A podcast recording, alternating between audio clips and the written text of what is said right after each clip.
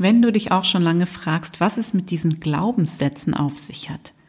Was ist das überhaupt? Wie entstehen Glaubenssätze und vor allem, wie kannst du für dich neue stärkende Glaubenssätze finden, die dir einfach helfen, mehr Selbstvertrauen, mehr Selbstwert aufzubauen?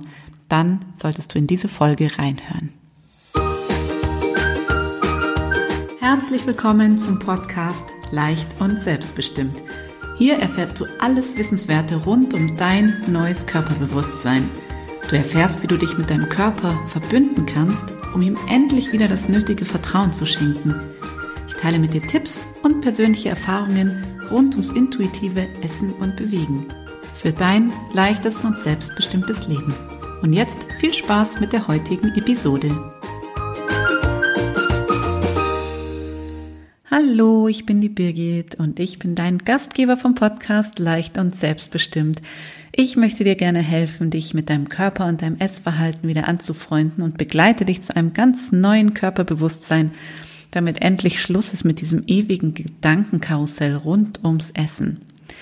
Heute geht es um das Thema Glaubenssätze. Was ist das überhaupt? Wie entstehen Glaubenssätze und wie vor allem verhelfen dir neue Glaubenssätze zu mehr Selbstbewusstsein? Ja, es ist noch gar nicht so lange her.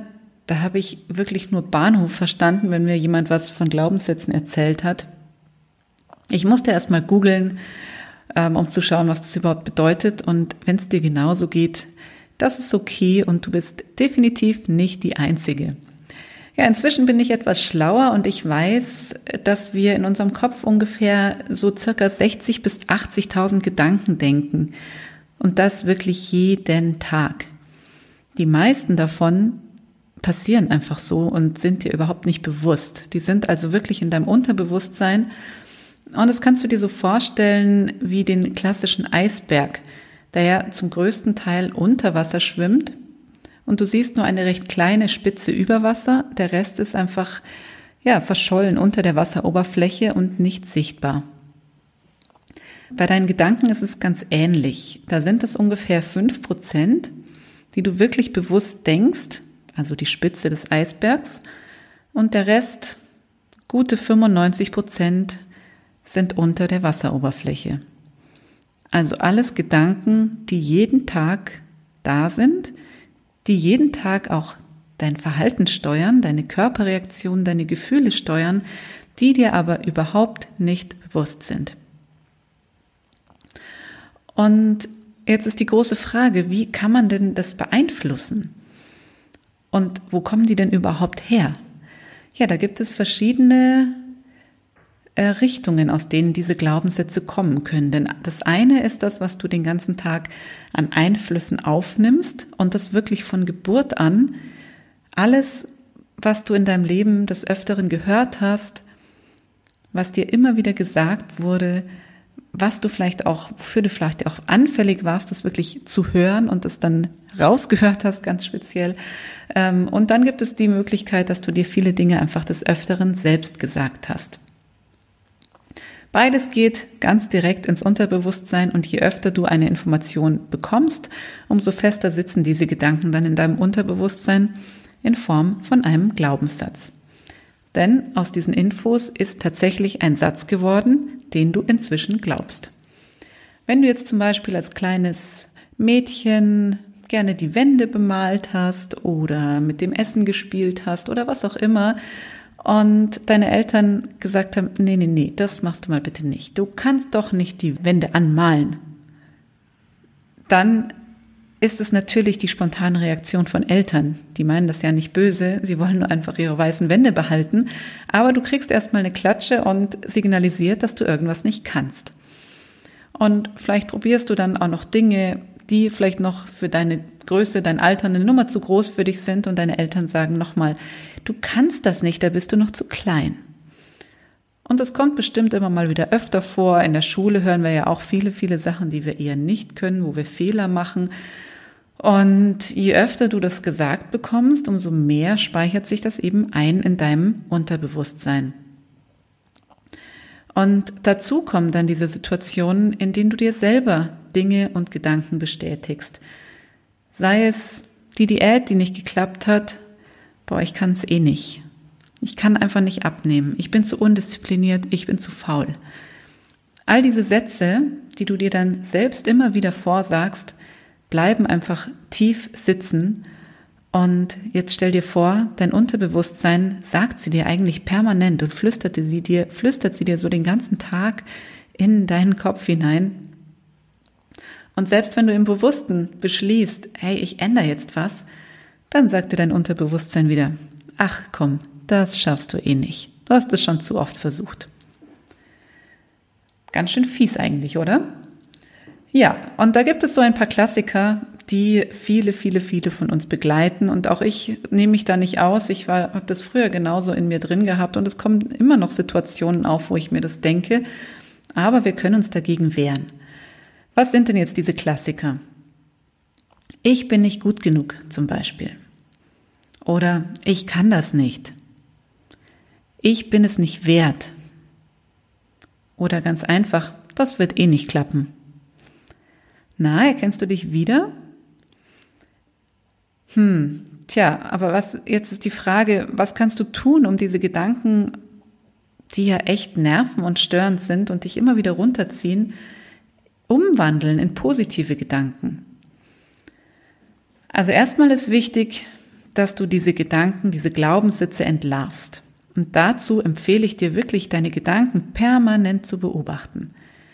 Da gibt es eine ganz einfache Methode, die mir am Anfang wirklich sehr geholfen hat, einfach ein bisschen bewusster zu werden. Und zwar heißt es, dass du deine Tätigkeiten innerlich kommentieren kannst dann sortierst du deine Gedanken sozusagen und denkst nicht mehr so wild und bunt durcheinander, so wie ich das früher gemacht habe.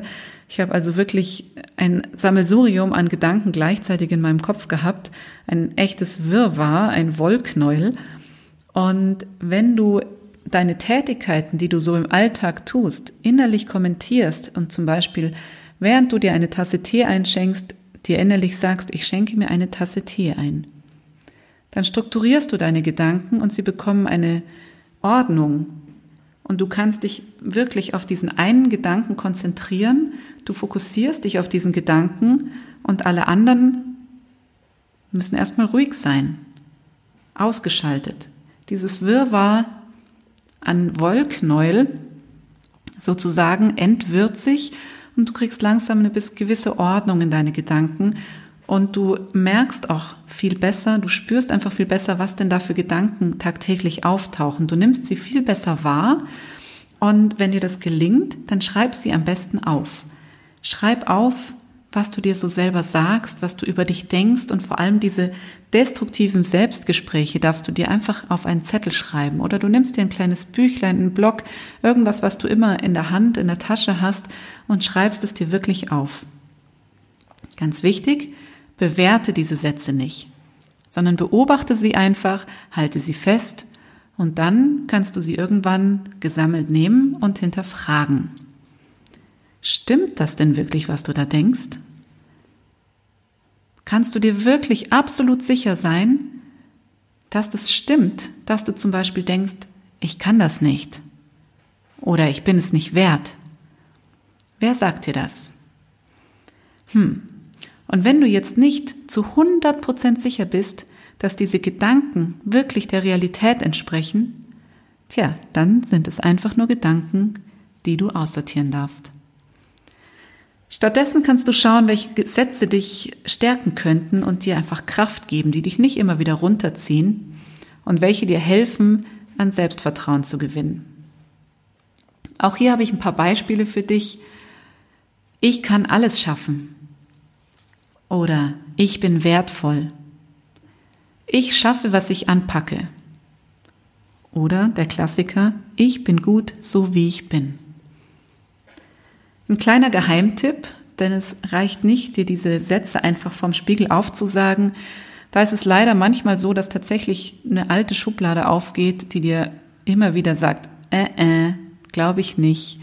Und somit kannst du es auch schlimmer machen, wenn du den falschen Satz erwischt oder da irgendwie in die falsche Schublade greifst sozusagen.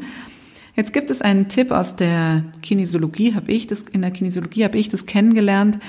Ähm, es gibt eine Klopftechnik und hierfür nimmst du mal deine fünf Finger einer Hand, klopfst mit diesen Fingern auf deine Thymusdrüse. Das ist der Punkt auf deinem Brustbein in der Mitte des Brustbeins. Und hier klopfst du drauf, während du dir diese stärkende Sätze sagst. Du kannst damit dabei in den Spiegel schauen, dir tief in die Augen gucken und dich wirklich mit diesem neuen Gefühl verbinden, es wirklich spüren und wahrnehmen, wie es sich anfühlt, das zu denken und zu glauben. Und während du deinen Satz einfach ein paar Mal sagst, klopfst du langsam auf die Thymusdrüse und verinnerlichst diesen Satz so und verankerst ihn tief und fest in deinem Unterbewusstsein. Wie jede Gewohnheit darfst du das einfach die nächsten 10, 15, 20 Tage tun, damit es auch wirklich ankommt. Und dann schau mal, was daraus wird. Ich bin gespannt und freue mich natürlich über dein Feedback, über deine Erfahrungen. Schreib mir gerne und dann freue ich mich, wenn du auch nächste Woche wieder dabei bist, wenn es ums intuitive Essen geht.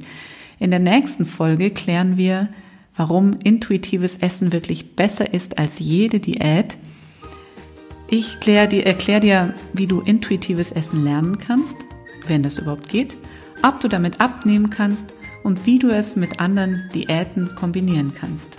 Und überhaupt, wie geht intuitiv Essen eigentlich im Alltag? Wir finden es raus bei der nächsten Folge vom Podcast Leicht und Selbstbestimmt, dem Podcast für dein neues Körperbewusstsein. Ich freue mich auf dich. Alles Liebe, deine Birgit.